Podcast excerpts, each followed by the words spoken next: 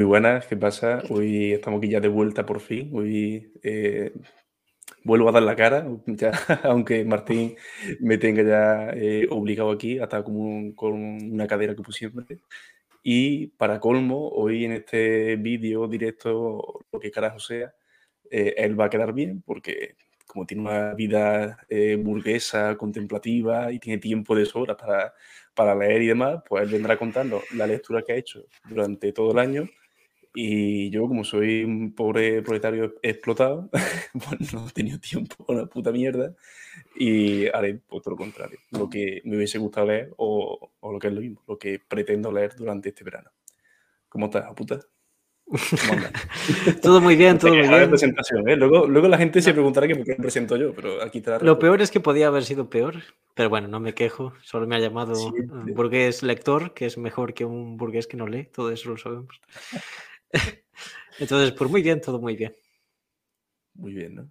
Tienes un arsenal ahí preparado. Es que no sé ni lo que trae, ni te he preguntado porque no quiero ni preguntarte. Sí, se nos, nos vamos un poco a última hora. Y yo tengo por lo menos eh, cinco libros de historia, cuatro de literatura. Eh, no sé si, si, te parece un, ah, un arsenal. Ah, Pero, Frank, ¿Por qué no? ¿Por qué no lees? Eh, supuestamente eres un historiador, cuéntanos por qué, le huyes de, Lo único que lees es un artículo, lo único que lees es un artículo ah. de mierda y algunos me cabrean más que otra cosa, pero bueno. Suele pasar. Que es el problema, que, que tenía a leer PDF de su puta madre y, y termina más cabreado que, que, que cualquier otra cosa. Entonces ahora lo que pretendo con esta lectura pues es desconectar de todo ese barullo academicista que me por enfermo, como bien sabes, y como ya hemos hablado en otra ocasión aquí, cuando hemos hecho otras reseñas, otras recomendaciones, que, que bueno, habrá una lectura que te pueda sorprender, de decir, ah, cómo vas a leer esto, o, cómo, o que no la va a venir, pero son lecturas precisamente para eso, para evadirme y mandar un poquito al carajo todo el tema académico durante al menos un par de meses, que, no, que nunca viene más.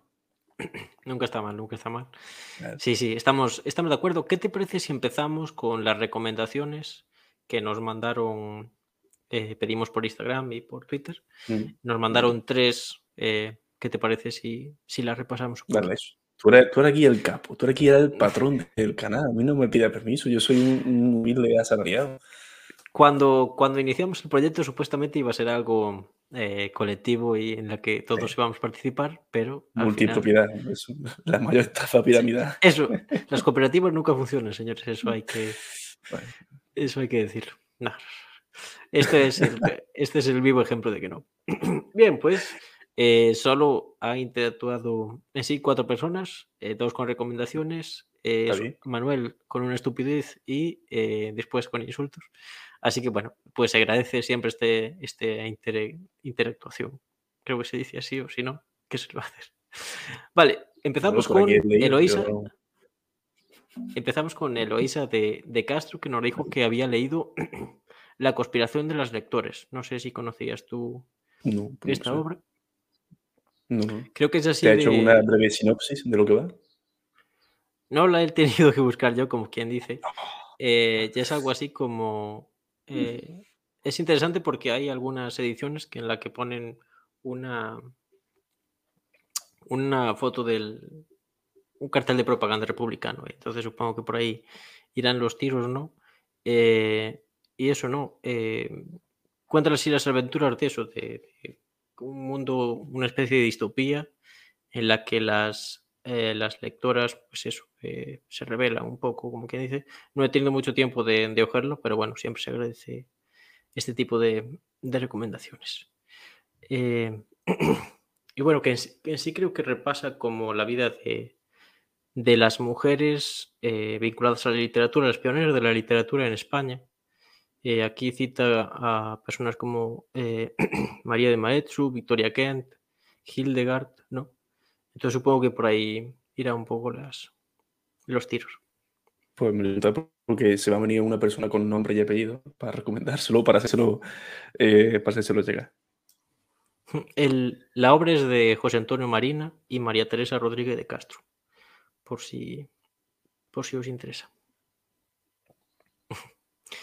Bien, y después tenemos eh, a Álvarez Balastegui, que nos sigue en Instagram, y él es escritor de, novela histórica. No sé si, si, es historiador o académicamente está ligado a otras disciplinas, y nos ha dicho que ha leído recientemente eh, Soldado Comunero y El Puño del Emperador. No sé si conocías alguno de, estas obras. No,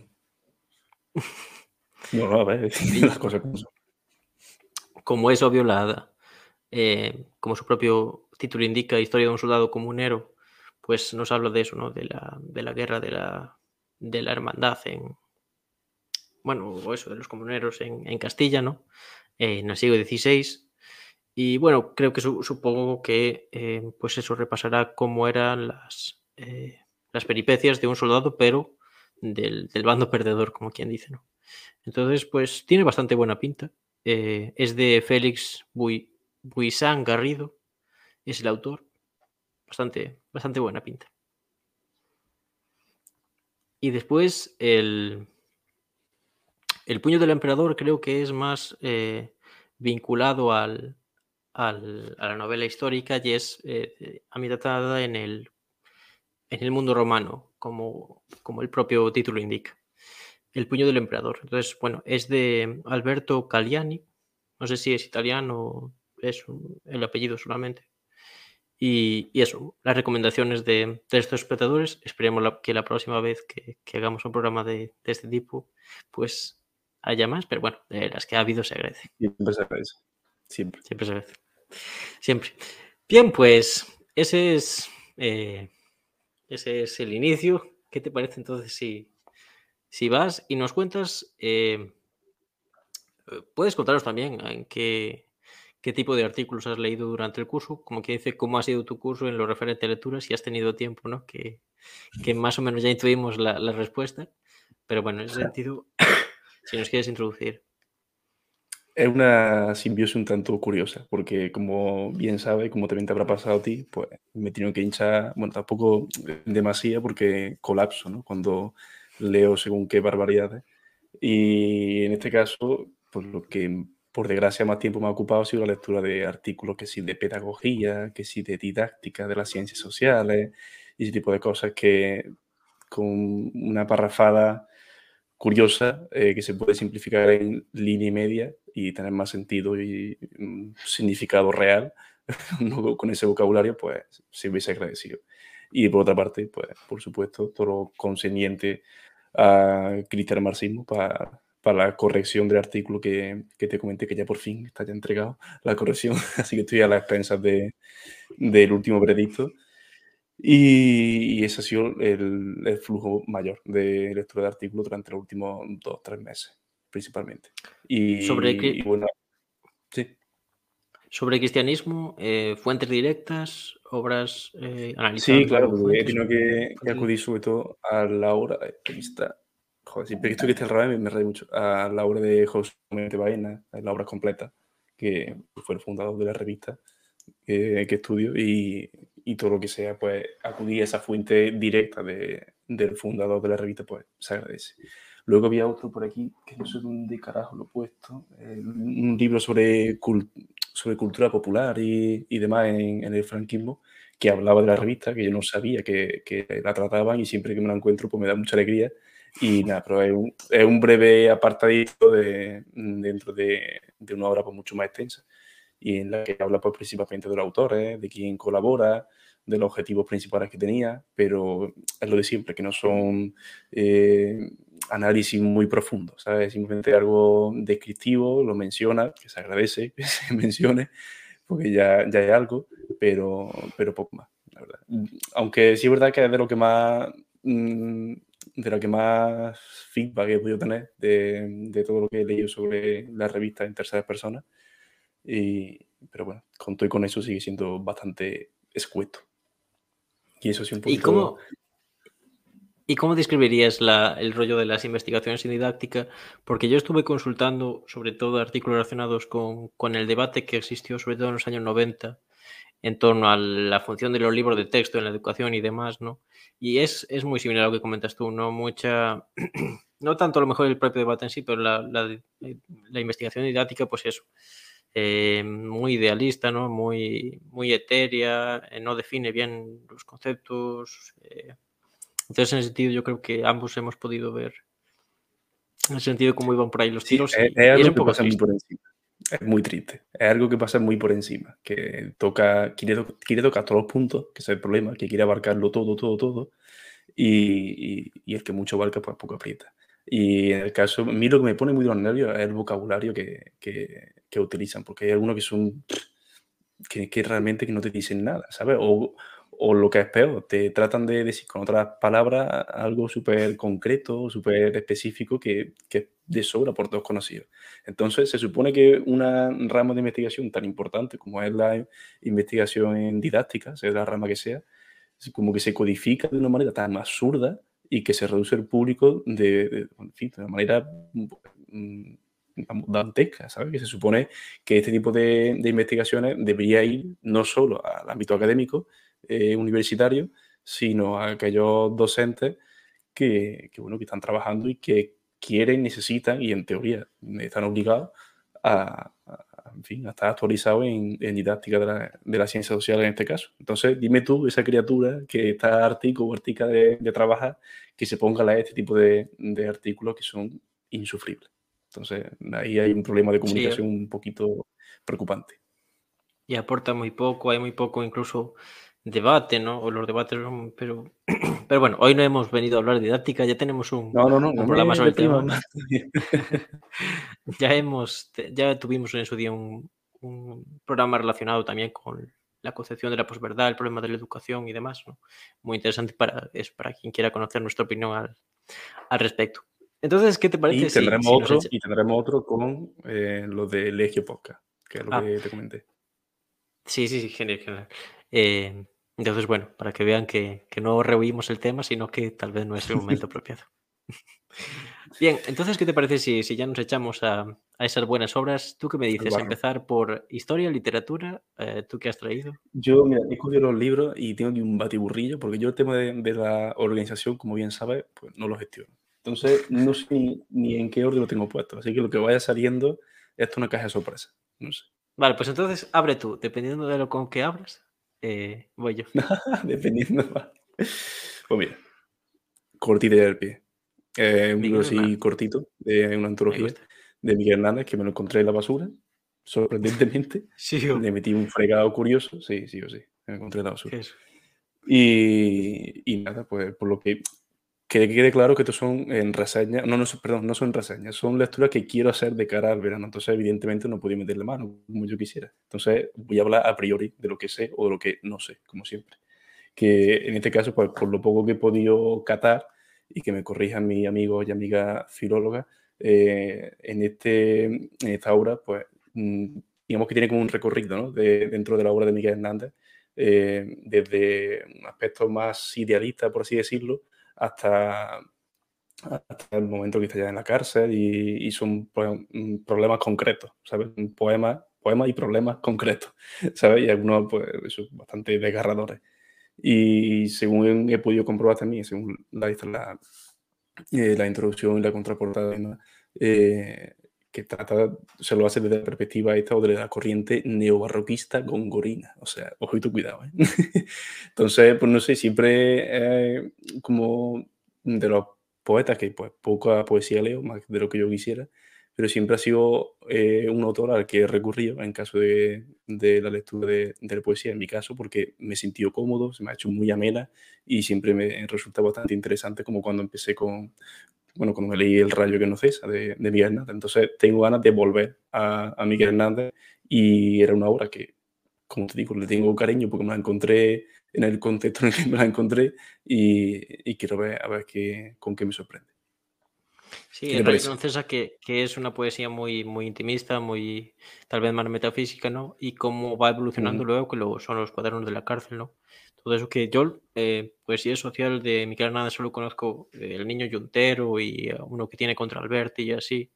Eh, y entonces no conozco tanto, pero a mí es la parte que más me interesa. Pero bueno, todo un clásico el señor eh, Miguel Hernández, ¿no? Yo considero, sí, si viajes por aquí sé que yo te lo haría llegar, pero con un desvío de correo no te, no te mando el libro. Así que lo máximo que puedas aspirar es que te haga una foto con escala y con eso te apañas. Bueno, eso algo es algo, algo es algo. Vale, bien, pues como hemos empezado, como hemos empezado con literatura, vamos con literatura, después ya pasamos y hablamos un poquito de, de historia, historiografía y demás cosas. Empezamos por un clásico de clásicos, Crimen y Castigo, Dostoyevsky, eh, no está mal, no está mal. A mí siempre, ya creo que dije la, anterior vez que me gusta Tolstoy, me gusta ese tipo de literatura, ¿no? No acaba de ser un realismo a lo mejor más descarnado como Zola o algunos autores eh, por el estilo, pero la verdad es que me sorprendió. Es un libro que, que empiezas y no te atrae tanto, ¿no? Es, eh, tal vez se centra mucho en el protagonismo principal, un protagonista con muchos problemas personales, muy, muy muy complejo, ¿no? Muy, muy errático. Y después, conforme va evolucionando la novela, la parte final. personaje? No, no, yo no. Yo nunca he estado a esos niveles de, de, No, la verdad es que no, pero sí que conozco personas a las que tal vez sí que. Sí que tal vez por ahí va, va un poco la cosa, aunque es difícil. Es difícil encontrarse a un, a un personaje tan sumamente complejo y, y con tantos. Eh, por lo menos generalmente quien, quien tiene la vida del protagonista no suele exhibirla, ¿no? Entonces, en ese sentido es, es más difícil de localizar y, y, hoy en día aún más, ¿no? Pero esa es una, una, obra clásica, ¿no? Eh, pero en así yo, yo creo que al, al, tipo de lector que se la recomendaría es eso, ¿no? Quien tal vez esté un poco eh, más habituado a una lectura un poco más compleja, pues eh, subir un escalón más. Ya digo, eh, previamente leer a Tolstoy, o yo creo que puedo ayudar a, entender esta, este tipo de... Yo había leído y de hecho reseñé en el anterior vez el, jugador de Dostoyevsky. El jugador no me gustó tanto, creo que le puse una nota baja, no sé si incluso si lo probé, pero en este caso le pongo, podría ponerle un 7, tirando un, un 7 alto. Eh, desconozco el resto de literatura de Dostoyevsky, esta es una de sus obras más conocidas, ¿no?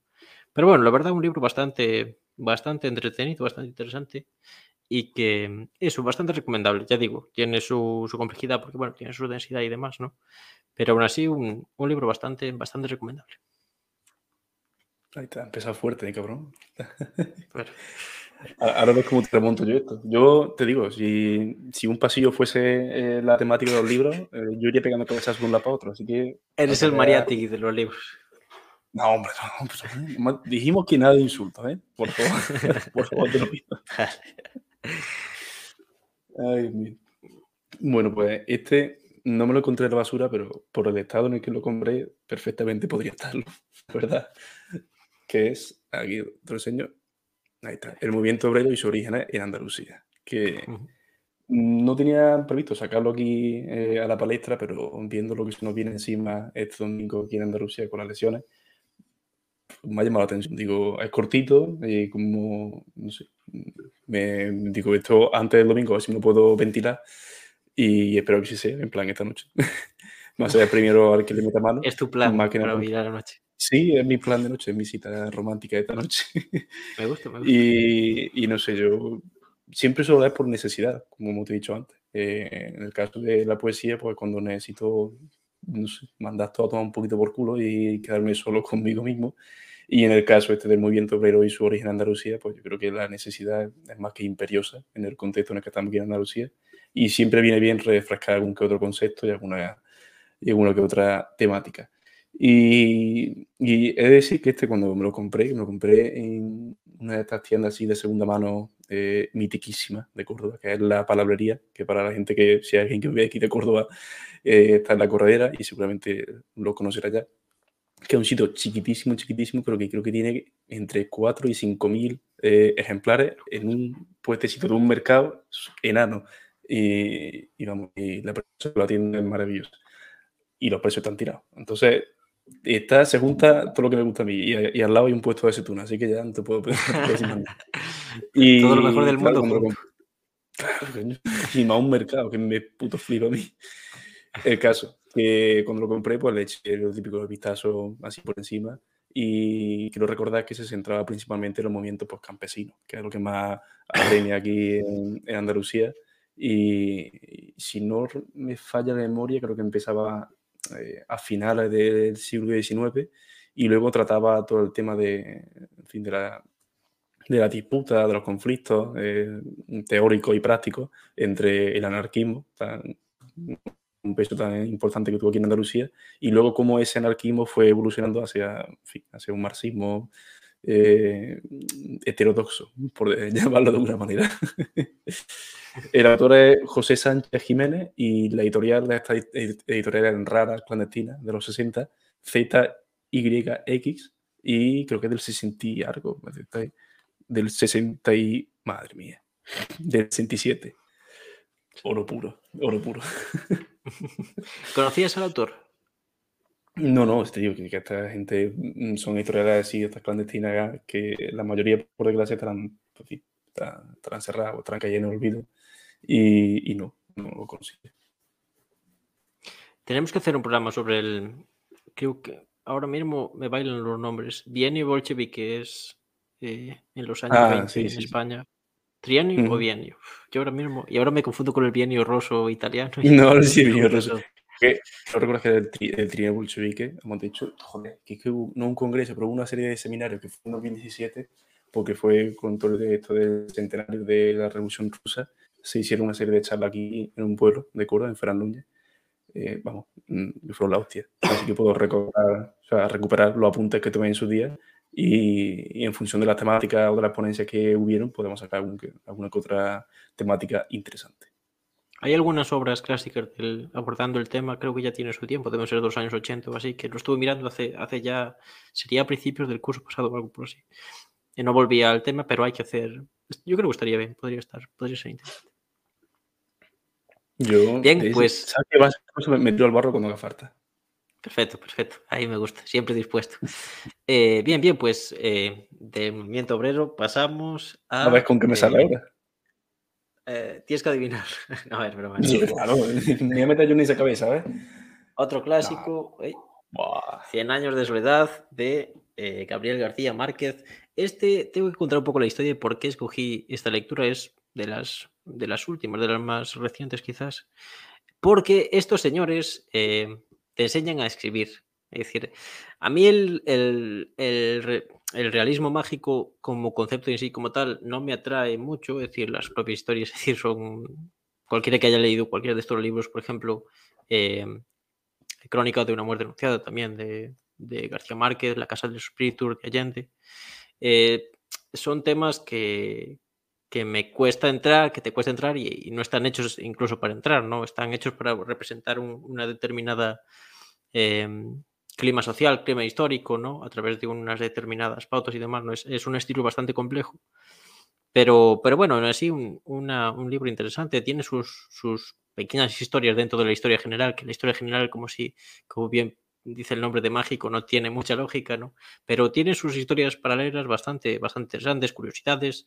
Se desarrolla en lo que es eh, las, las, la larga guerra civil del, del siglo XIX en Colombia. Eh, y eso explica cómo desde un pequeño poblado que se va estableciendo y todas las dificultades que tiene para establecerse, hasta cómo llega casi por, por generación espontánea al, a eso, al siglo XIX al, y la disputa en lo que es eh, entre liberales y conservadores, que incluso llega a, a nuestros días. Tristemente, Colombia es, es un país que, que, vive prácticamente en una guerra civil continua y, y nunca ha tenido un, un, periodo que se pueda llamar de, de, estabilidad. También es un país enorme, entonces esto no, no afecta por igual a todas las zonas. Entonces, bueno, un libro recomendable, tal vez le pondría a nivel de lo que te enseña a la hora de escribir y cómo escribir, le pondría una nota alta, pero eh, del libro en sí, comparado con, con otros, pues eso le pondría a lo mejor un, un 6, un 7, eh, porque bueno, ya digo, no es un estilo que me, que me atraiga mucho, hay gente que, que le gusta más el estilo. Si, si te gusta el realismo mágico, yo creo que es de los mejores libros que, que puede haber, porque no es tan loco como, como otros libros, pero al mismo tiempo es, es, fiel al estilo, ¿no? Entonces es una novela muy clásica, yo soy así, si me quieren bien y si Lo no, pues sí. Te averiguado te averigua un árbol genealógico para seguir la lectura, porque me consta que todo, con los líos familiares y la cantidad de personajes efímeros o no que aparecen, te, te hace la picha un lío. Sí, no le, no le presté mucha atención. De hecho, hay un personaje que creo que tiene como ciento y pico hijos. Bueno, dice que tiene ciento y pico hijos y. Que, que en sí, eso es lo que, lo que lo utiliza el autor para hablar de la endogamia, porque era un, un pavo de la élite, entonces todos sus hijos se ocupan cargo, altos cargos y demás, ¿no? Después, eh, con estas trifulcas entre bandos, se los cargan a todos. Es, es una historia bastante, bastante graciosa. No le he prestado mucha atención al, al rollo genealógico, por si no, me echaba, hacía una tesis doctoral sobre el libro y no tenía mucho sentido. No es muy necesario seguir, seguirlo para, para entender la, sí la obra. Entonces, bueno, eh, ahí dejamos la, la recomendación. Voy a sacar un peso pesado. A ver con qué Así me gusta. Empieza a contraatacar. peso pesado para mí, por lo menos.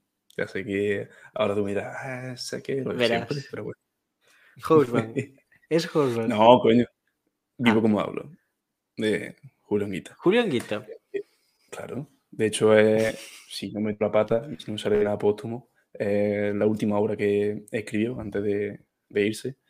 Y, y, vamos, en el, en el libro lo, lo, recoge, que mm, antes de fallecer, pues poquito días antes llegó el texto a la editorial, así que por eso aparte casi que se salva, entre comillas, por, por la mínima. Entonces, tengo muchísimas ganas, y junto con el movimiento obrero eh, andaluz, de, empezarlo ya, porque estos días he estado en recuperando y refrescando memoria de, que fuese la primera parte de este libro, que es lo que eh, reseñamos en su día también en el otro vídeo, que es la primera parte, eh, combate de este tiempo, pues esta es la continuación. Eh, si en combate de este tiempo de la editorial El Páramo, eh, Julio nos contaba su, infancia, su vida, su origen y cómo llega a la política, los primeros años en Izquierda Unida, con el partido y demás, y, su paso por la Secretaría General, pues este último, el más actual de todos, que empieza a comentar todo el tema de la ruptura, bueno, el origen, el asentamiento y la ruptura del bipartidismo, el auge de nuevos agentes políticos como, como Podemos Ciudadanos en su día, y si no me equivoco, creo que también trataba temas de, de coronavirus, o sea que más actual no, no, puede ser. Y esta segunda parte, eh, el vivo como hablo, creo que es de la editorial Utopía, ¿no? Correcto, la editorial Utopía. Así que yo cuando hablo de Julio, poco, poco puedo decir, la verdad. No, no puedo decir más que, que con su nombre ya mmm, creo que es motivo más que suficiente para leerlo, pensarlo, repensarlo y replantearse alguna que otra cosilla. Y ahora más que Como te digo, son lecturas de necesidad. Claro, ya reseñaste dos obras de, de él, ¿no? Que son obras, mm. como quien dice, medio autobiográficas o algo así. Sí, porque eh, el otro que, que, comentaba, vamos a ver, eh, aquí, Atraco Memoria, era una conversa, eran conversaciones con Andrade, que es historiador y, tiene una tesis sobre eh, el PSOE y el, y el PSE en la transición. Y claro, más, más, más adecuado que él y Julio para hablar de ese tema, pues poca gente, creo yo. Ok, ok. Porque él no tiene rollo mmm, ensayos políticos, a lo mejor desarrollando. Eh, sí, claro que tiene. Cuestiones. conversa conversaciones por la República, rebelión, en fin y por supuesto todos los textos que, que él mismo elaboró en el colectivo Prometeo, que lo difundó ya cuando se retiró de todo. Y obras y de eso como hay, tal... hay aburrir. claro, eh, es un caudal importante a ver, al desarrollar una carrera política, pero vería como una obra que resumiese, como quien dice, su proyecto de político o alguna, o la más conocida o algo por el estilo. Eh, el que más, o sea, a mí que más me ha traído siempre ha sido el de, el de Atraco de Memoria. Luego está también el de Contra la Ceguera, que si no me equivoco, no sé si, no sé si ya también con Andrade, el de Contra la Ceguera. También tenía otro que te va a hacer mucha risa, que es con, con Monedero, que te, son conversaciones, y no sé si ese es eh, un, como un resumen, bueno, un resumen, un, una recopilación de un acto que hicieron aquí en la Universidad de Córdoba, fue en 2015 o así, entre, entre Monedero y, y, y Julián Guita. ¿Y él tenía relación con Cañamero? Con Cañamero, tía, que hasta ese nivel, yo entiendo que sí, la verdad. Estoy haciendo memoria, sí, recuerdo al. Sí, coño, creo que en una entrevista que le hicieron, una de tantas, en su casa, en el famoso despacho, eh, ponía como ejemplo a, a Cañamero, ¿no? Como cuando hablaba de, de quiénes son los míos o quién está en mi trinchera, pues empezaba a, a citar varios nombres. Creo que eh, cito también a Monereo, no Monedero, y uno y otros muchos más. Y uno de ellos creo que fue también Cañamero, que fue cuando estaba más en boga y estaba mucho más presente en los medios de comunicación, por así decirlo.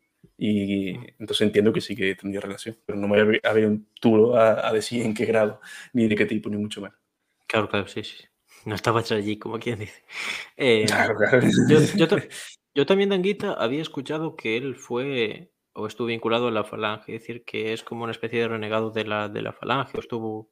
¿Eso es cierto? ¿Es como quien dice algo, eh, mm, una invención o qué, qué de sentido tiene, tiene eso? Eh, mm, Julio fue educado en, en, el contexto en el que fue educado, ¿no? como tanta otra gente. Y, en casa, por así decirlo, pues eso como, como que, que, lo tuvo presente. Y su abuelo, de verdad, ando con pies puntilla porque no, que, si no me gusta meter la pata cuando hablo en este tema, mucho menos. Así que si, si lo hago, pues pido disculpas de antemano. Así que eso vaya por delante. Y si no recuerdo mal, su abuelo, yo creo que fue paterno, eh, no sé si era militar o era civil, pero vamos, el caso que estaba dentro de las fuerzas de seguridad de, del Estado y tenía muy buena relación con él, pero eran de estos militares con cabeza, por así decirlo, ¿vale? Entonces, eh, todo ese tipo, ese conjunto de valores de la firmeza, de la rectitud eh, y demás, pues mm, Julio lo, lo, adquirió rápidamente y siempre ha estado presente. Entonces, no sé, creo que, creo que no, ¿eh? vamos, toco madera, pero tampoco pasaría nada porque el contexto que creo que no llegó a formar parte de, de, no sé. de por así decirlo. ¿sabes? sí, no lo tendría que buscar porque lo, he, lo, he, escuchado, lo he escuchado. Eh, Pero no, no sabía lo que, lo que sí tuvo presente siempre en su, en su infancia, en su adolescencia y primera madurez eh, fue el componente religioso que, si no me falla de memoria, vuelvo a decir, eh, le vino de parte de, de su madre y, y en ese sentido pues, me siento un poco identificado, salvando evidentemente las enormes y abismales distancias y diferencias con, con, Julio a la hora de, del sentir y padecer hasta cierto punto la, la religión, ¿no? que él siempre lo dijo que no es que renegase del concepto religioso, por así decirlo, sino que él supo aprovechar la vivencia religiosa que tuvo eh, en su juventud y, y, bueno, que le, le fue de gran, de gran ayuda. No obstante, pues bueno, ya uno va eh, desarrollándose como persona y, y, al hacerse preguntas y obtener alguna respuesta, que es lo más peligroso, pues toma un camino u otro. Entonces, y todos sabemos qué camino cogió, evidentemente. Pero sí. siempre guarda un recuerdo bonito, por así decirlo, de, de ese eh, sentir religioso. Ajá. Claro, ahí, por ejemplo, tiene su retruejo, eh, el, nacionalcatolicismo y demás, todo eso, a lo mejor puede, puede ir por ahí que la cosa, ya te digo, sin, sin tener mucha idea de... Yo a lo mejor pensé que a lo mejor era una invención sin más, pero, pero bueno, puede, puede tener su lógica. Bien, pues pasamos de Anguita a otro rojo rojo como, como la, la grana. No, es broma, es broma. Aquí tenemos también uno de los clásicos, eh, Lucharon por la patria de Shoholov. Quería citar la, el propio nombre de Miguel, Miguel Shukholov. eh, y eso, eh, no sé si lo, si lo conocías, porque a mí me pasó el, el extraño fenómeno de que cada vez que iba a una, a una tienda de segunda mano de libros me, me parecían como 15 ejemplares de, de este. No sé si lo conocías. Es un... ¿Qué, qué, pasa, qué, qué, pasa, con este autor? ¿No, no lo quiere nadie? ¿O bueno, qué pasa? No, no, sé, sí. no, sé, no, sé, exactamente. Es, ¿Ha hecho es... Damnate en memoria igual? Pues no sé exactamente. La verdad es que no lo tenía en mi radar. Yo conocía, por ejemplo, ya lo enseñé en su tiempo, eh, Así se templó el acero, que ese libro nunca lo he encontrado de, de segunda mano en ningún sitio, cuando es por lo menos 15 veces mejor que este. Y eso es, podría decirse que son similares, porque eh, en, en este libro el autor relata cómo es eh, la experiencia de unos eh, soldados soviéticos, creo que ucranianos o, o, de la zona del Cáucaso, así, durante la, Segunda Guerra Mundial. ¿no? Eh, en la introducción nos dice que, que era, pertenecía a la corriente del, realismo socialista y recibió el premio Nobel, por lo que estoy viendo aquí, en el año 65. Ahora bien, después de leerlo y haber leído otras obras como ya reseñamos aquí, La madre de Gorky, Así se temprano el acero de, de Ostrovsky, la verdad es que a mí me deja pues bastante, bastante frío la, la obra. Es una, tal como su, el propio nombre indica, ¿no? Lucharon por la patria es un, un nombre así muy rimbombante y demás, ¿no? Pero la verdad es que no me, no me transmitió mucho. Eh, es una obra que recomiendo leer, yo siempre recomiendo leer y en este caso pues también, ¿no? Pero creo que, que, eso, ¿no? Que siempre lo comento, que a mí me gustan los, los libros realistas, pero que no caen en la trivialidad, ¿no? Eh, aquí tal como representa la, las, las, relaciones entre los, podríamos hablar de los camaradas, como quien dice, ¿no? La relación entre eso, ¿no? Entre interpersonales, como la representación que tienen de la guerra, los soldados y demás, ¿no? Pues la verdad es que no me gustó mucho. Esta me pareció incluso con tintes un poco nacionalistas. Ah, ¿Cómo? Madre mía. ¿Se te hizo pesar la lectura? En plan, no, no, pues más allá son, del son, contenido y de, y de, la forma. No, son, que... son 200 páginas, te consigue. Es una historia emocionante porque es dentro de la guerra, ¿no? Pero sí que, por ejemplo, otros me refiero como... a la forma de, de contarlo, a la forma de, de escribir el autor. Sí, el estilo no es de los peores que, que, he leído, es un estilo de calidad, obviamente, ¿no? Pero la historia en sí como que, que, no acaba de darte lo que te propone ya solo el título. Yo diría que es más bien por ahí van los tiros. En ese sentido, pues le pongo un 6, un 7, ya digo, recomendaría leerlo sobre todo si lo quieres contrastar con lo que para mí es realismo socialista de verdad, que es eh, Gorky principalmente, y luego ya Ostrovsky en, eh, por encima de todos, ¿no? El, el rey de Reyes. En un altar, ¿eh? Me encanta, me encanta. Tú no te has leído ese libro. Yo te, lo, yo te lo recomiendo mucho, la verdad. Pues mira, lo apunto a la lista. A mí Tengo por me... ahí, ahí arriba la madre de, de Gorky. Y Mm, eso también está muy está bien. igual eh, lo añado aquí al resto. Sí, muy, muy recomendable, muy recomendable. Los dos están muy bien. A mí me gustó un poco más Ostrovsky, pero la verdad es que está muy bien. Y este, pues ya digo, un 6, un 7. Os lo vais a encontrar mucho si vais a la tienda de segunda mano. No sé exactamente por qué. Supongo que en los años eh, 70 se produciría el libro en masa o algo así, ¿no? Entonces, bueno, pues es un libro que por, a lo mejor si te lo encuentras por 2, 3 euros, te compensa eh, leértelo y, bueno, tener una referencia y más, pero bueno, ya digo que no es... O sea, si vale más de libro 3 favorito. euros, no lo recomiendan, ¿no? No lo, reco- no lo compréis, no, es robo, asesináis al, al librero y lo, lo robáis y, y punto. Una estafa, ¿no? Exacto. Ahí sí me gusta incitando, ¿eh? Bien, bien. Ah. Pues yo sigo con otro peso pesado y no solo por el peso físico de, de la obra, sino por, en fin, por- no hace falta presentación ninguna, ¿no? Evidentemente.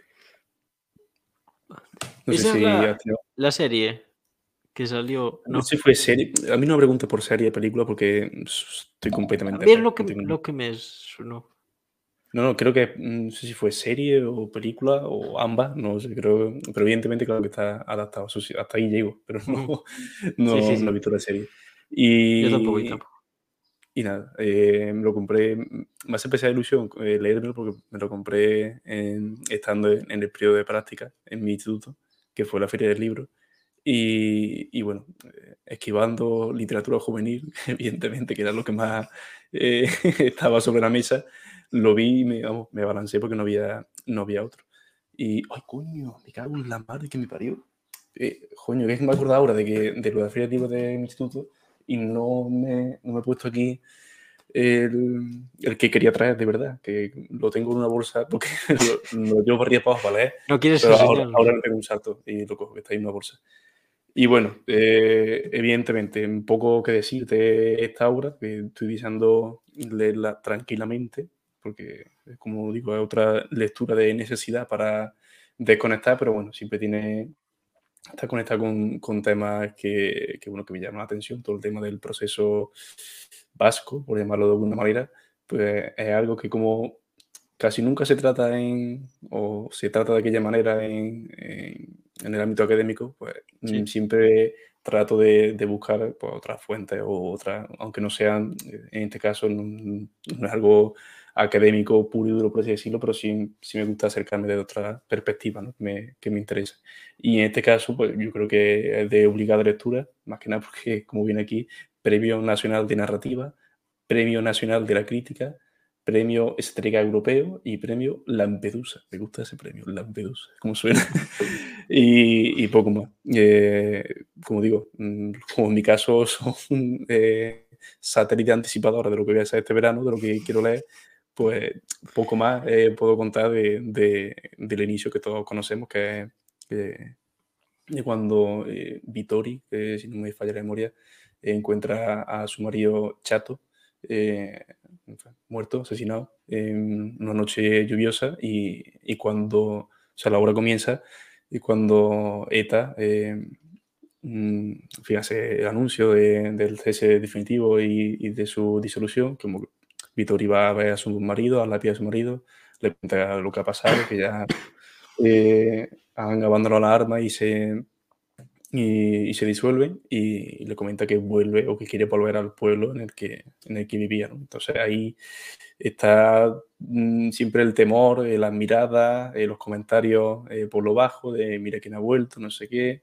Y lo poco que he que he podido leer hasta ahora va cambiando en cada, en cada capítulo, en cada fragmento. la narrativa pasa de Vittori, en este caso, a, a a una madre de un preso de ETA que, como digo, como no he podido leerlo todavía y tampoco es cuestión de hacer spoiler, eh, se sospecha que su hijo y, vecino el que, el que asesinó a, Chato. Entonces está ahí el recelo de la madre con el hijo preso y, el de la viuda, que en este caso es Vittorio. Entonces me he quedado por la mudanza, así que eso es lo primero que, que, cuenta la obra y, como digo, como lo empecé con toda la vorágine de, del máster y demás, digo, cuando termine, tranquilo, porque es de estas lecturas que no, no puede ser como la otra que he enseñado de, del movimiento pre-andaluz, que te en una tarde, pues digo, con tranquilidad, con pausa y con buenos alimentos. Eso siempre. ¿De qué año es el, el libro? Es bastante reciente, no sé si es de 2018. Sí, tiene que ser, tiene que ser bastante. bastante, bastante reciente que, que lo miro un segundillo.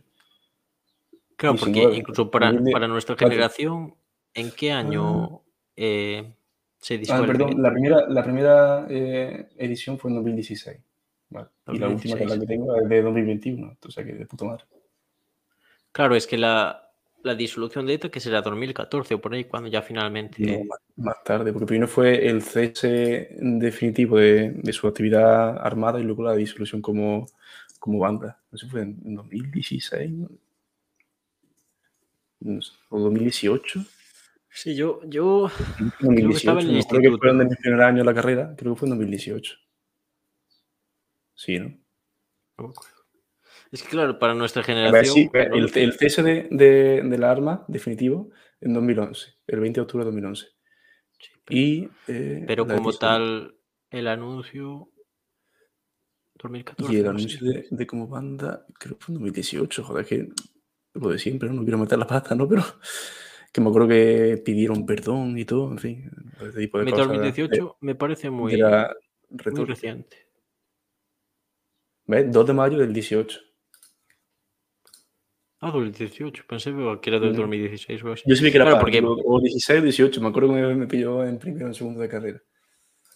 Claro, porque es un, es un evento muy que ha marcado en gran medida la historia eh, reciente de España, pero nosotros, por ejemplo, no vivimos tanto. Aún quedan, por ejemplo, fenómenos como en ciertos sectores de la izquierda, todos recordamos a Pablo Hasél, por ejemplo, la posición que tenía sobre el tema, ¿no? Que aún quedan reminiscencias de, de, todo eso, ¿no? Pero en sí no lo vivimos tanto, ¿no? Entonces, en ese sentido, pues también mm, es, un, es siempre interesante sumergirse en, el, en lo que fue porque tampoco no tenemos esos egos, porque no lo vivimos al, fin y al cabo, ¿no? Eh, que ahora se está rumoreando que, que, se están preparando acuerdos para dejar salir a los presos y todo eso y, y que se acabe con la eso, con todo, toda la gran masa de, presos, porque a mí, por ejemplo, personalmente me parece algo justo porque la banda armada ya no tiene actividad y algo quien, los presos, quien se perjudique en última medida son a los familiares y son presos políticos, no gusto, no. Claro, eh, son a, a, la propia familia y son presos políticos, ¿no? Eh, ya decimos, eh, es un debate muy amplio y demás, ¿no? Pero bueno, por lo menos eh, se está escuchando eso, que, que, sí, pero siempre, siempre muy, muy, muy complejo, ¿no? Pero, pero bueno. Bien, pues tu recomendación, una buena recomendación. Me gusta, me gusta. Estás cumpliendo los, las expectativas. Bien, Ah, pues. Tan, tan baja las tenía, hijo de puta. No, no, no, no. No, yo tipo, si hablamos de Frank y de libros, no puede ir nada mal. Eso ya. Ya, ya, ya. Uy, de hecho, dame literalmente cinco segundos, no te hago cogerlo, que voy a coger el libro, lo tengo puesto en la bolsa y quiero que sea el último porque tengo especial cariño. Vale. Vale. Pues aquí vemos cómo se ha afogado Frank en plena, en plena escena. Un desastre. Te estoy escuchando. Un desastre. Improvisación, Martín. sí. Novedades, novedades.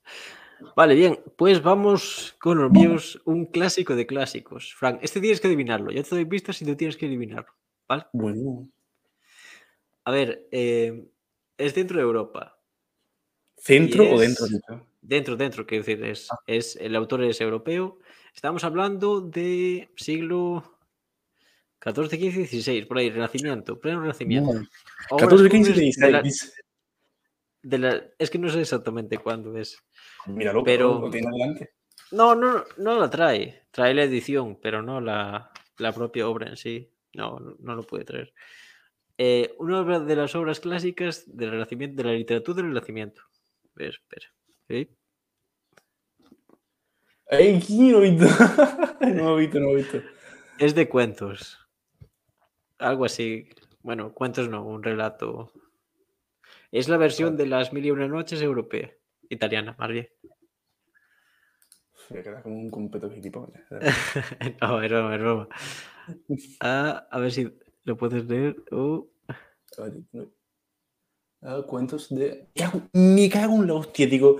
Cuando, antes de decir los otros cuentos, cuando he hecho lo de y una noche me ha despistado, te iba a decir. eh, mm, he mirado el, el, este, el- joder, la fecha del de Cabrón de Boccaccio, más que nada porque me Ah. lo tengo aquí, ¿sabes? ahí me gusta, ahí me gusta. Claro, te juro que digo sí la primera, digo, digo, tiene que ser el de Camerón. Eh, pues sí. ¿No te tendrá que ver nada con la peste de Florencia ni cosas así? Eso es, eso. Sí, fue una pista que se me escapó. Mío, fallo. jovencitos que se van a, a una casita y empiezan a contar su. A hacer guarradas, sí, sí. Eso. Pues sí, pues sí, tal como ha dicho el de Camerón de Boccaccio, una de las obras clásicas del, del Renacimiento, que eh, todos tenemos el, el, el Quijote de Cervantes, que es una de cuando empieza la literatura, pero bueno, podemos decir que obras como la Divina Comedia de Dante o, este de Boccaccio siguen en esa línea de- del desarrollo de la literatura a, conceptos más modernos, ¿no? Tal como ha dicho ya Fran, ya nos ha desgranado el argumento principal. eh, en una situación de peste, una serie de jovencitos imberbes y, muy calentorros se van al, monte a, a hacer sus travesuras, ¿no? Eh, obviamente de, de clase alta, adinerados, eh, se puede decir casi que aristócratas, eso condiciona bastante su, sus vivencias y su concepción del mundo, ¿no? Eh, también se juega también con ese concepto de la, en cierta medida, la, tanto la, la sexualidad, la moralidad sexual y la religión, ¿no? Es un debate interesante, ¿no? Eh, se mete aquí a, a ciertos eh, curas lascivos y, y demás, ¿no? Entonces, pues, la verdad, bastante divertida. Es cierto que tal vez dependiendo de la edición que te toque, el lenguaje puede ser más complejo, ¿no? ¿Cuál Eh, puedes. Pues esta es Círculo Ediciones o algo así. Ah, no, Ediciones Orbis. Yo, Editorial Gaso. Origen. Gaso. Yo he visto, yo he visto ediciones. Bueno, esto también tiene la letra muy chiquitita. Pero he visto 68. ediciones que son dos veces de gordas como esta. ¿sí? Pero No sé, esta tiene igual incluyen. Uy, qué guapo. Ojito, de del tiraco, sí. 68. Bueno, qué guapo. Pone aquí, pone revisión religiosa por el reverendo doctor Ramón Serinanel. Y ya está. Que, que Eh, palabra no está Es la versión censurada. Revisión religiosa. Guapísimo. Fijo que está censurado. Qué cabrón. La está guapa, en verdad, ¿eh? Sí, por fuera sí. Pero por dentro la.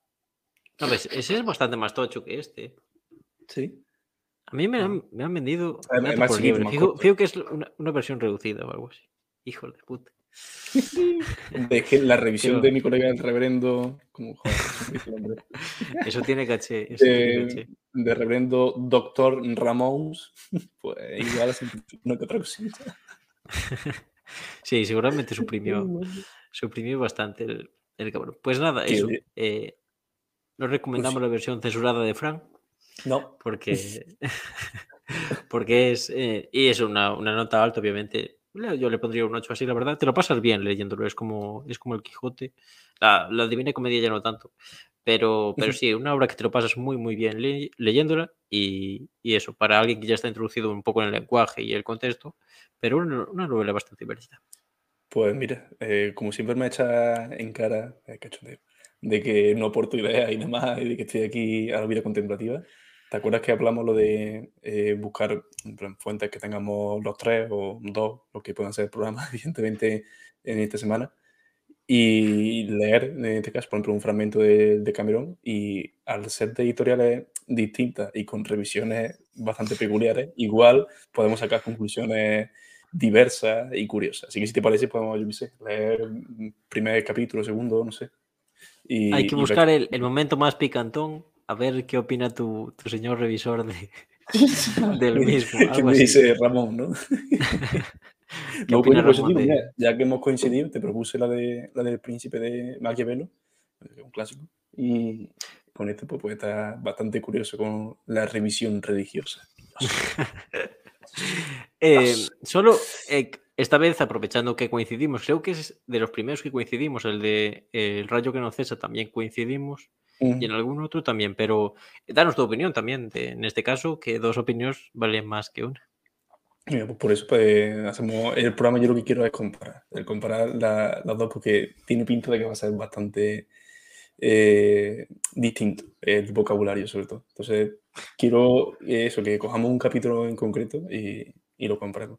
Porque si no me equivoco, también mm, es que me acuerdo porque me la primera mención que tuve yo de, de esta obra fue en primero de carrera, en la asignatura de tendencia historiográfica que a la hora de hablar de la peste y demás, pues bueno, citaron esta obra, evidentemente, y, y hacían referencia que tenía, mm, no si fue, evidentemente no tiene nada que ver con el cuantitativismo ni mucho menos, porque por, por desfase cronológico, pero como que aportaban muchas cifras sobre la peste en Florencia, como muy exactas, por así decirlo. Y no sé si, es que no recuerdo. No sé si tú lo tienes más fresco. Yo me acuerdo que el principio era como muy apocalíptico porque te narraba cómo eran los efectos de, de esa peste a Mm. nivel de, de eso, ¿no? De la, de la ciudad y pues eso, todos los efectos que tuvo.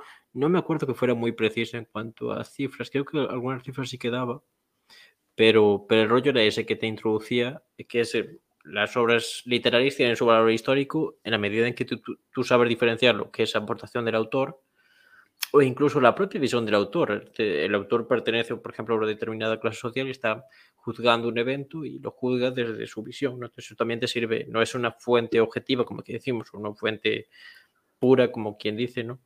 Pero sí que supongo que por eso lo, trataríais en, Tendencia. En ciencia historiográfica, porque, por ejemplo, tú esto lo llevas a un instituto y le quieres explicar cómo fue, cómo sintieron los propios, las propias personas de la época el fenómeno de la peste y te sirve porque es un testimonio. Hay que explicarles que no todo es tan dramático como, lo- como, como cuentan y depende de las zonas y tal, ¿no? Pero, pero, por ejemplo, sí que te puedes, a nivel de divulgación, es, es- te puede servir. Pues eh, seguimos. Seguimos. Yo sé que aquí te va a llevar la mano a la cabeza, pero no sé. Es que yo todo lo que presente a Martí le, le- le parece. Me vas a matar a disgusto. Frank. No, coño. Eh, como todo lo que comentaba antes, lectura de, de entretenimiento, alguna más reposada que otra. Si no podía caer algo ya de- del palo, ¿no? de, de lo de siempre, algo netamente historiográfico. El fascismo de Stanley. Park. Oh, espera, espera, espera. Estamos hablando del, del mismo. Creo que no sí. te creo. ¿Hemos, hemos coincidido? Creo que sí. ¡Ay, qué guapo! O sea, que ¿Cuántas, páginas tiene esa? No lo que está enseñando, pero bueno, ¿qué está pasando hoy, Martí? Mira, Te vas a quedar sin pelo, corre, corre. No, pero- Eh, podría eh, preocuparme en, mostrar que no está nada pactado, pero como creo que está de la vista que la planificación no es lo nuestro. Pues sí, es un desastre. ¿Cuántas páginas tiene ese? Voy, voy. Contando. Ay, le falta una tilde. Ay, de verdad. Contando. Contando eh, la nota bibliográfica que viene al final, cosa que no me gusta. tiene 248. ¿Cuánto? 248. 248. Es que este de tiene editorial 130. Es una colección. Mira, es que ya ves, mira este. Ya ves, rollo, que es muy. Ah, a ver, es, es, muy así, rollo. Yo creo que esto debe ser como un antecedente a, a eso, una serie de. De este palo. Por eso es que es letra pequeña. Por eso este tiene que ser rollo un antecedente. De hecho, la, la editorial es Voz de los sin voz. Cuesta 225 pesetas, o sea que de aquellas debía ser. Y, el, el, prólogo te lo explican como eh, responsable de ediciones voz de los sin voz y te dice que eso, que es para obras que no tal, que no tienen mucha repercusión y que las editoriales rechazan y tal. Bueno, eh, como, como, si Stanley Payne fuera revolucionario, ¿sabes lo que, que te quiero decir? pero, pero, Stanley Payne, no sé, ¿sabes? pero el rollo, el rollo es ese, que 130 páginas, yo creo que este tiene que ser un estudio preliminar. Un día, mira, después me mandas la foto del índice, porque quiero ver lo que... Te lo digo, o sea, te lo recito si quieres. Sí, que de hecho esto creo que no tiene ni índice. Madre mía, qué desastre. Oh, pero, pero bueno, pero bueno. Ah, sí, sí que tiene, sí que tiene. Vale.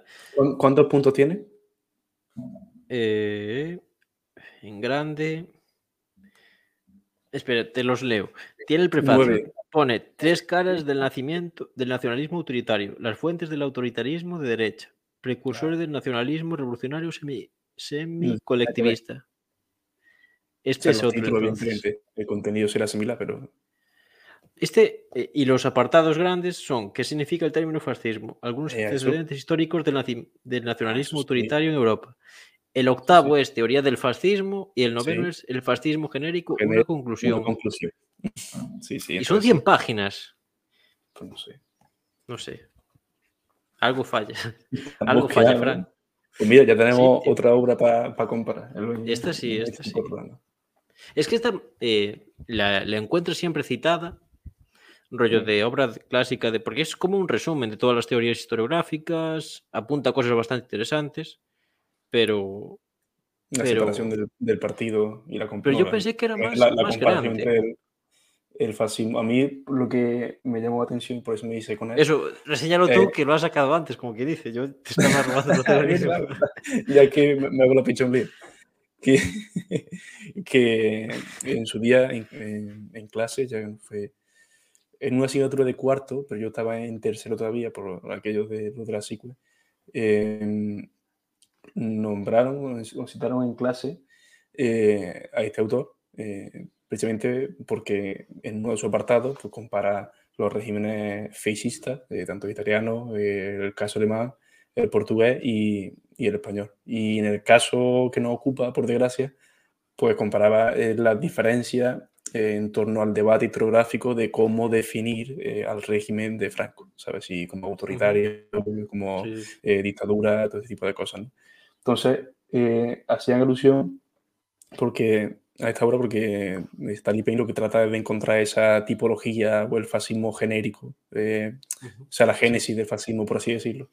Y, comentaba la diferencia que había entre el facho italiano y el franquismo, por llamarlo de, de alguna manera. Y la principal que, apuntaba, tanto en clase como, como este autor, era eh, la separación del partido o como en el caso español eh, el movimiento eh, o el franquismo fagocita al partido a falange, mientras que en el caso alemán e italiano pues prevalece ¿no? que el partido, el Estado y el Estado el partido, esa relación líquida ahí que no sabe cuándo empieza una y dónde termina la otra y, y me llamó mucho la atención porque digo, joder, mm, siempre se nos ha vendido como algo estanco, como capitulitos, como fascículos casi iguales, y evidentemente pues hay infinidad de matices que se me escapan ahora mismo y por eso quería hacerme con esta obra, pues para encontrar ese fascismo mm, originario, por así decirlo. Y cómo eh, se compara con el ¿Aún no la has leído? No, no, sí que te digo, sí ah, que empecé a leerlo porque lo, lo, necesité para eh, tanto para una práctica para un trabajo y, y, acudí pues, eso, a, a, al capítulo en el que se veía que tenía que ir, ¿sabes? que no haya sido la lectura como tal, sino la lectura en el capítulo en el que se, se explica y se desarrolla todo y cada uno de los principios eh, o las negaciones, eh, en primer lugar, del fascismo, de antiliberalismo, antidemocrático, ese tipo de cosas. Sí, sí, sí, todo eso. Eso ya digo, una de las obras clásicas cuando se habla de. En lo referente al, franquismo, ha sido un debate ya bastante. Ha evolucionado bastante desde entonces y, sobre todo recientemente, son las tesis de Casarova, por un lado, y luego, no me acuerdo ahora de Arostegui, Julio Arostegui, pues. Julio Arostegui. Arostegui.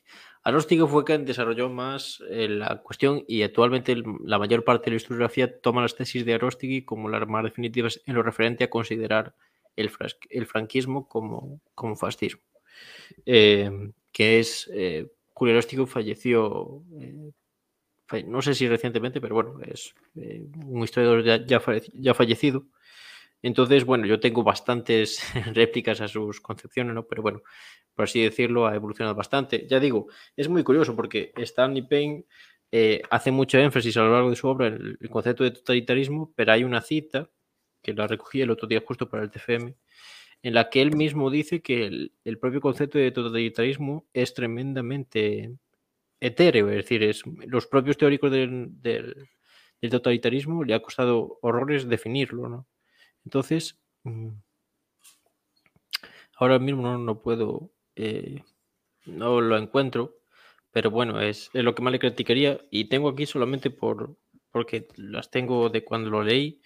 En la parte final dice que el fascismo es la única gran ideología nueva del siglo XX. Yo con eso estoy bastante, bastante en desacuerdo. ¿no? Entonces, para lo que te, para lo que te, sí, tiene muchas cosas que para mí pues son bastante, bastante erróneas. Ya digo, es un resumen para. Yo esto sí que se lo recomiendo para la gente que se quiere introducir en el, en el estudio del, del, propio fascismo, más allá de las obras sobre, en concreto, sobre, descriptivas del Alemania nazi o de la o de la Italia de Mussolini, ¿no? Porque también recoge cuestiones historiográficas que son muy interesantes, ¿no? Eh, entonces, eso. Y lo que más destacaría, para mí lo que más me aportó la obra fue cuando precisamente trata de buscar los orígenes del fascismo y cita una serie de autores del nacionalsocialismo original, que sobre todo tiene una fuerte influencia en, los países del norte de Europa. Entonces, claro, tú te vas a las concepciones de esos autores y curiosamente son muy parecidas a lo que luego plantearía Mao con su teoría de los tres mundos, todo lo que fue la, la nueva izquierda, incluso también nos lleva a Fidel Castro y demás, ¿no? una concepción nacionalista, corporativista, una interpretación del, imperialismo muy concreta. Eh, y, entonces es, eh, eso fue lo que más me llamó la atención. Desconocía que yo pensé, claro, precisamente que Hitler eh, reformulando las tesis del tradicionalismo, de Spengler y demás, era como que dice el fundador del nacionalsocialismo, pero es algo mm, bastante, bastante más previo. Que de eso tenemos pensado hacer un programa y concretamente tirar mucho de, estas fuentes, porque ya digo, es, es lo que más se ha aportado. Después, obviamente, las conclusiones y demás, no estoy para nada de acuerdo con este LP, pero bueno, aún así yo no sé tú, porque sí, esto lo propuse, el libro lo sacaste tú, pero yo lo recomendaría para la gente que se quiere introducir en el, en el tema. Es que le, temía sacarlo, porque digo, o, o, lo tiene ahí al lado suyo, que ha sido el caso, que me ha sorprendido, o, lo tira por tierra, o me llama de. Que no sabía si traerlo, ¿eh? Pero. no. No, sabía si traerlo, no, porque lo, lo, leí hace un tiempo, ya es una obra muy específica y quería sacarlo en otro programa aparte. Pero bueno, por lo menos hemos estado listos ahí, Lord. Yo, yo creo que el siguiente, vamos, como me lo copia, vamos, te, te, te peso la frente pero no creo, la verdad. Pero bueno, te toca a ti. Me toca, me toca. Vale, pues ya hemos dejado los, los literarios después por citar algunos que, que, recientemente, no los voy a reseñar, pero bueno, por citarlos, que también los encontré en una librería de segunda mano, creo, y son pensamientos filosóficos de Diderot, que son los pasos previos a, a que, se, a que se desarrolle el materialismo como tal, antes de Holbach. Eh, entonces, pero tiene, son como una especie de, de adverbios, de refranes o de eh, citas breves eh, en las que se mete sobre todo, desarrolla mucho el concepto de, la religiosidad, el ateísmo y demás, ¿no?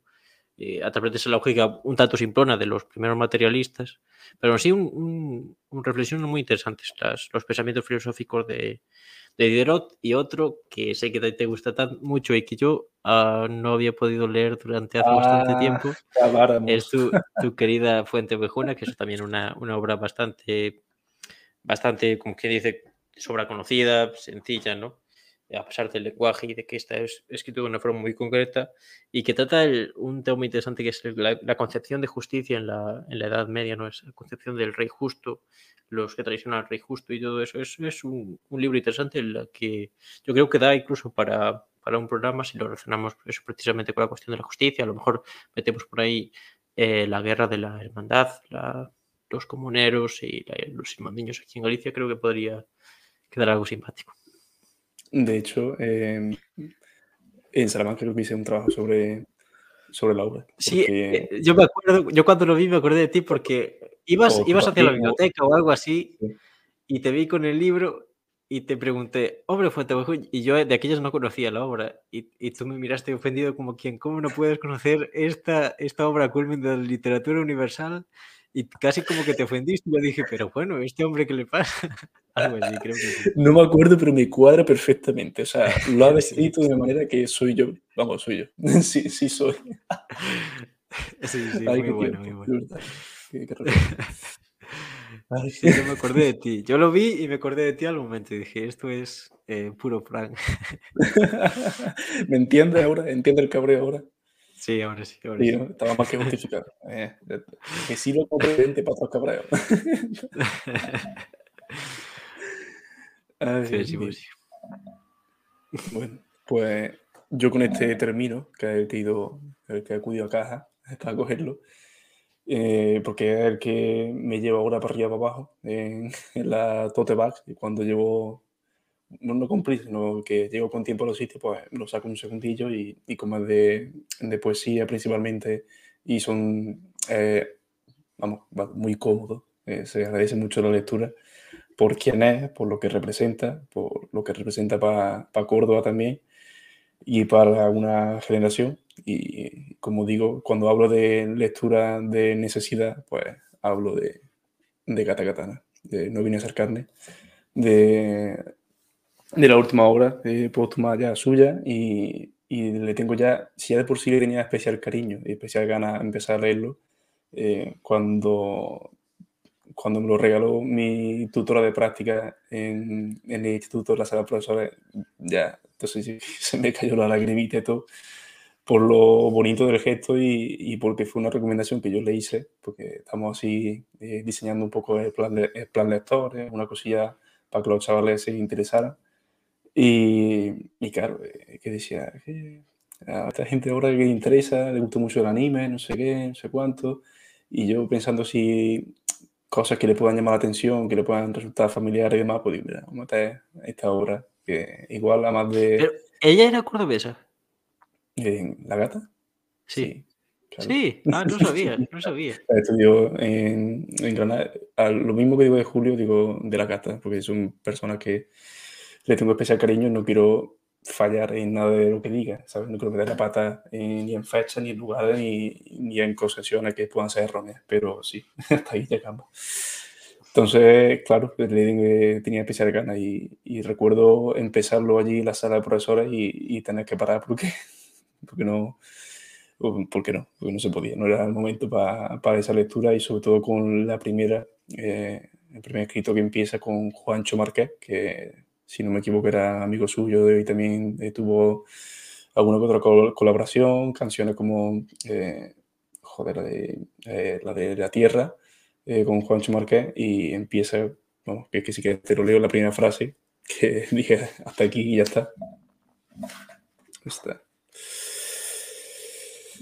Aquí, ¿ves? leerte, de gata, por Juancho Marqués, que empieza así, solamente la primera frase leerte lo más parecido a observar el agua clara en alta mar, de superficie visible y de fondo abismal. Entonces yo ya cuando leí eso en, en la sala de profesores, me recorrió un escalofrío por, por la rabadilla, por la zona de, de los riñones. Y, y, nada, pues eh, el libro que más cariño tengo, vamos, de los que más cariño tengo de, de toda mi amada biblioteca. Bien, Más lo pues, harto no puedo dejarlo. Sí, la verdad es que es difícil de, de superar. ¿Cuántos, eh, ¿Cuántos a nivel escrito eh, Kata Katana, cuántas obras tiene? Pues esta es la, la póstuma y la primera así en recopilación que, que, que hasta donde yo sé, que igual sale alguien y me dice, pues no, es gilipollas, te estás equivocando y aquí tiene otra obra bastante importante. Pues a la que yo me refiero es la de La escala de Moss, que fue la primera, y esta de No vine a hacer carne, que, que ha salido hace poco. Y, y bueno, pues recopila pues no solo escritos suyos inéditos, incluso de puño y letra, que hay, algunos, hay algunas páginas que están eh, que vienen de vamos, su propia letra. Eh, también vienen colaboraciones pues, de gente en fin, muy próxima a ella, que la conocieron y, y se hace muy bonito todavía ese cap. Y tiene unas ilustraciones preciosas, pero preciosas. A ver si encuentro una aquí rápida. Yo sabía que era cordobesa. Ahora, te- ahora respeto un poquito más a Córdoba desde entonces. Ah, ahora sí, ¿no? Ahora sí. Si me equivoco, creo que de Adamuz era el pueblo. Joder, es que creo que cada cosa que diga lo voy a comprobar porque no quiero meter la pata. Creo que era Adamuz, ¿no? Ay, joder, aquí viene solamente la ciudad. Adamuz. Sí, claro, Adamuz, claro. Es que se comprueba hasta lo que es obvio, pero que no quiero meter la pata. Eh, mira, ilustraciones aquí. Eh, está lo chulo que yo quería enseñar. Joder, ah, no lo voy a encontrar. Tú ves, estas cosas son las que si yo me la organizo, pues debería haber puesto un marcapáginas. estaría más. Claro, un, no sé. A ver, de este, de este estilo. No sé si se ve. Sí, sí, sí. Evidentemente, más que recomendable. Y pongo la mano en el fuego sin haberlo terminado todavía. Y no me quemo. Muy bien, muy bien. Pues con alta, alta calidad, como dirían los, los argentinos. Eh, y nada, pues ahora voy a citar unas cuantas, eh, porque me quedan cuatro de historia y tres eh, más rollo literatura y así. Entonces, Yo ya he terminado, ¿eh? Ya tengo buenos papeles con una libre. A mí que me registren. Vale, pues solamente por citar eh, eh, la educación infantil de Antón Makarenko con este rollo del máster y demás, ¿no? Yo creo que incluso daría para, para, su, para complementar programa cuando hablemos de educación, incluso si los chicos de, eh, del Legio Novena se animan. Creo que fue de lo más interesante que leí a nivel de, educación porque plasma todo lo que la Revolución Soviética supuso, todos esos valores que, que creían que se podía plasmar a través de la, de la educación, ¿no? Eh, es un autor que no conozco mucho eh, y hay cosas que incluso son, a pesar de que les expone de una forma muy simple, eh, son bastante complejas. Entonces, pero bueno, en sí yo lo recomiendo mucho para quien quiera introducirse a lo que supuso la educación pues, en la, en la Unión Soviética, ¿no? Todo cómo se pretendía hacer las cosas de, de otra forma, ¿no? Y, y eso, la verdad, una, una lectura bastante recomendable, un, libro pequeñito, creo que son 100 páginas o por ahí. Entonces, bueno, bastante, bastante recomendable. Luego tenemos escritos corsarios. Esto no lo tengo aquí en físico porque o son de la biblioteca o cosas así por el estilo. Entonces, eh, un sería escritos corsarios de, de Pasolini, Pier Paolo Pasolini, eh, eh, director de cine, intelectual y demás, ¿no? Eh, uno de los fundadores y que más desarrolló el, lo que se conoce como el hiperrealismo, ¿no? Eh, que a nivel de cine sí que no lo tengo tan localizado, pero, pero ya había leído Teorema, creo que incluso lo reseñé aquí en otra ocasión. Y esta vez los escritos corsarios son, son eh, fragmentos de. Eh, perdón, es un compendio de eh, obras periodísticas, artículos periodísticos, en los que trata la realidad, ¿no? Y es. A mí me interesa mucho, me, perdón, me interesa mucho cómo él ve eh, no tanto el fenómeno de la religión, sino el, movimiento antifascista en Italia, ¿no? Como él, eh, a través de, leerlo, eh, te acabas dando cuenta de que lo mejor el movimiento antifascista no es tan, fue tan realmente antifascista, como quien dice, eh, de verdad en, Italia, como la posguerra hizo que se sumase a ese movimiento. Pues eso, gente realmente que solo quería limpiar la fachada de su pasado como fascista, de sus simpatías hacia el fascismo, ¿no? cómo eso fue configurando y cómo eso incluso influyó en la, en la propia ideología del, de ese movimiento, de la izquierda en general, ¿no? Eh, Pasolini estuvo vinculado al PCI, pero después se desligó de él, ¿no? Entonces, eh, bueno, una lectura bastante interesante. Yo, la verdad es que la recomendaría, le pondría una, una alta, sobre todo para entender ese contexto de, de la Italia de posguerra, porque él incluso llega a reivindicar valores positivos en el, en el fascismo, pero él reivindica los valores positivos a nivel popular, eh, a nivel del, que, como que dice, que a pesar de todo lo, la, la articulación de toda esa oposición, como quien dice, por algo así, o esa opresión por parte del, régimen, no podría eh, evitar ciertos conductos que a él le parecían pues, eh, muy positivas. Pues lo que decía Neruda de podéis cortar las flores pero no la primavera o algo así, no podéis acabar con las flores pero no con la primavera, algo así de esa, de esa especie de poética. Y eh, esto me llevó a otra lectura que justamente las leí casi seguidas y que me parecieron que son muy similares, que es la archiconocida, muy famosa recientemente y muy polémica también, Feria de, de Anaíri Simón. ¿Tú la has leído? No, pero me la has mencionado eh, a pares, entonces tengo ganas de escuchar tu reseña. Por eso, es, es una obra, eh, podríamos decir, contradictoria. ¿En qué sentido contradictoria? Es decir, mm, es una obra que tal vez eh, ha sido polémica por su localidad o está en, el donde se merece estar a nivel de calidad.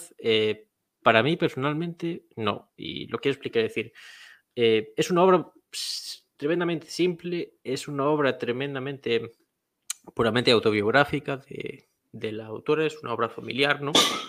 Entonces, eh, en sí, eh, ¿por qué yo creo que se le ha podido dar tanto bobo o ha podido ser tan mediática? Realmente porque plantea cuestiones que hace de mucho tiempo eh, no se planteaban a nivel intelectual, ¿no? Entonces, es como más de mérito del, del panorama intelectual español y europeo en general, que eh, propio mérito de la, de la, obra en sí. ¿no?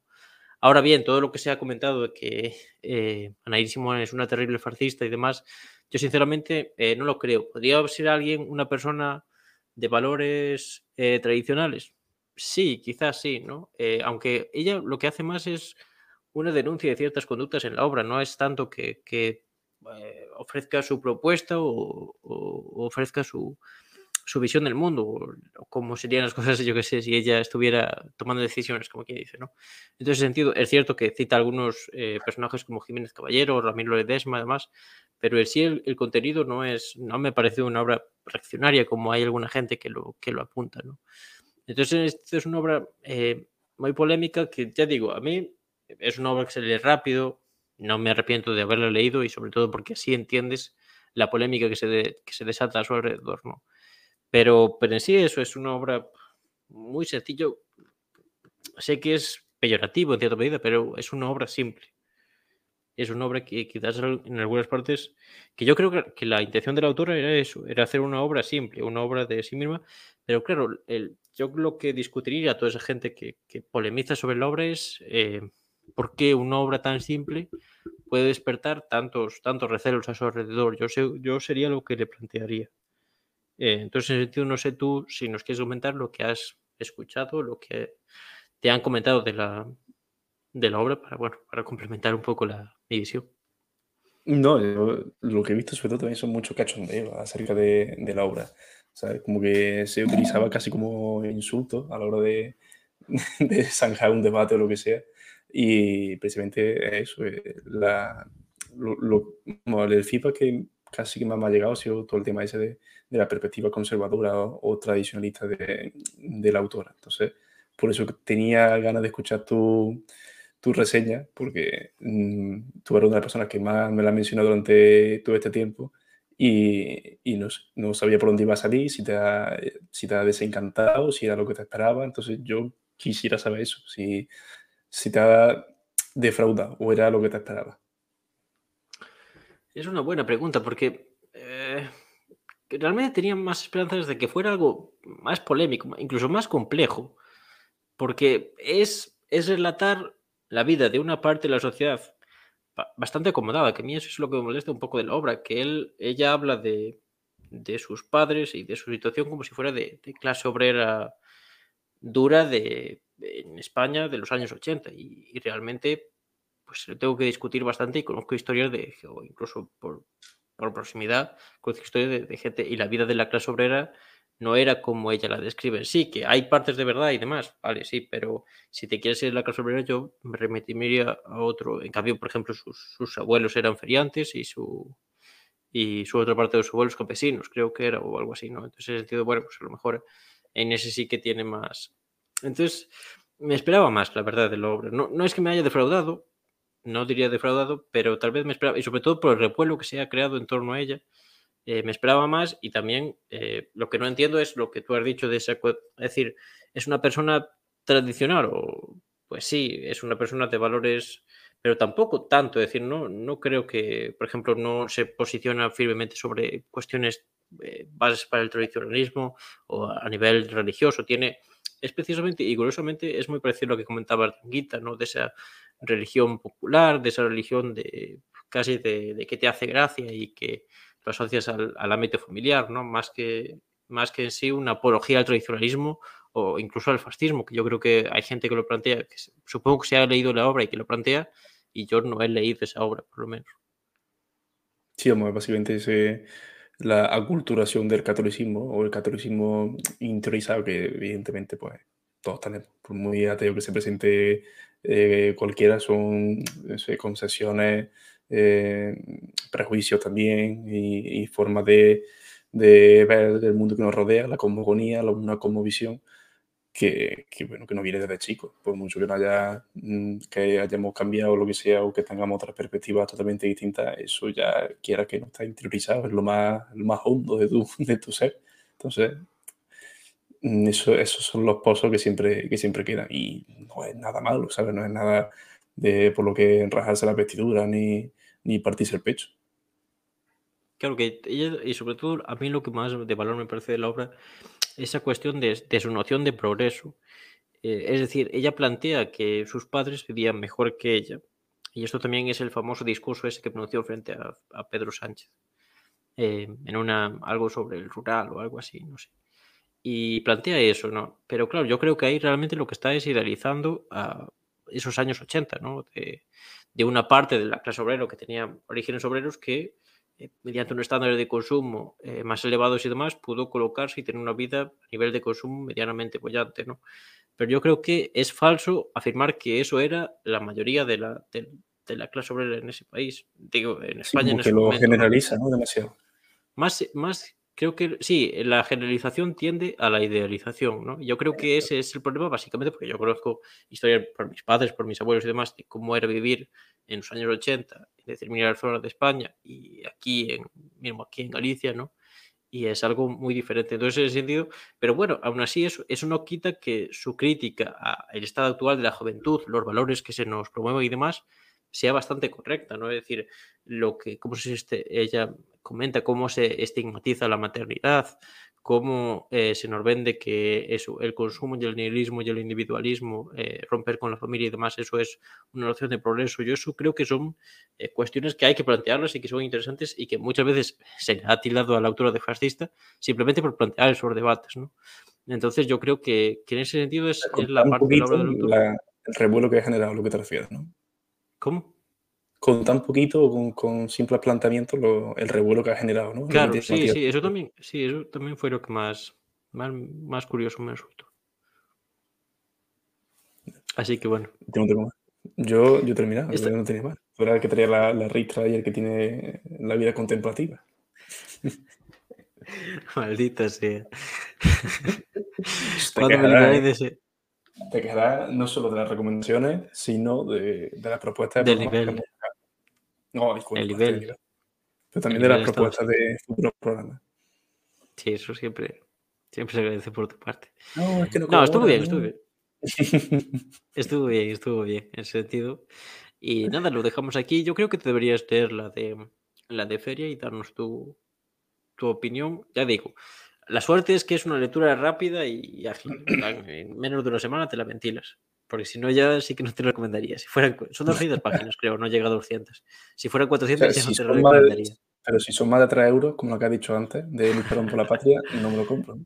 Es que este yo lo cogí, este, no pagué, yo, este no pagué nada. Este lo cogí en la biblioteca. Ah, pico. Y esto eso, no, lo yo- subvenciona, no lo subvenciona el programa ni nada de eso. ¿eh? No, no, no, no, aquí no, no son gastos de producción. No, no, aquí no animamos a nadie a delinquir ni, ni a agredir ni, ni cosas por el estilo. Eh, entonces, pues nos vamos con, con Feria, Tanay y Simón. Tenía aquí cuatro libritos de, de historia, pero bueno, ya hablaremos en otro día si eso, de, de eso porque eh, hay que tener disciplina y leer, señores, no drogarse, leer, comer sano. Lo dice el gallego. si tienes ¿eh? un podcast, y si tienes un podcast, presentarte eh, periódicamente como hoy ha hecho el buen señor Frank y esperemos que sea Ah. la tónica general a lo largo del, del verano. Últimas palabras para despedirnos, Frank. Te toca despedir a ti, ¿eh? Yo solo la intro, maravillosa. Pero tú tienes que decir unas Ah. palabritas, hombre. ¿De qué quieres que te diga a ti? Te digo a ti lo más bonito, Martín, lo que tú quieras. Te digo Ay. a ti. Ay. Qué bonito. Ay, ya me he enamorado de nuevo. Así que bueno, eh, no tengan no tengo preocupación si se acaba el podcast. Se acabará algún día, todos morimos algún día, pero bueno, esperemos que no sea en un futuro cercano. eh, mientras tanto. ¿no? bueno, Pues cuídense mucho. Nos vemos la semana que viene. Chao, chao, chao.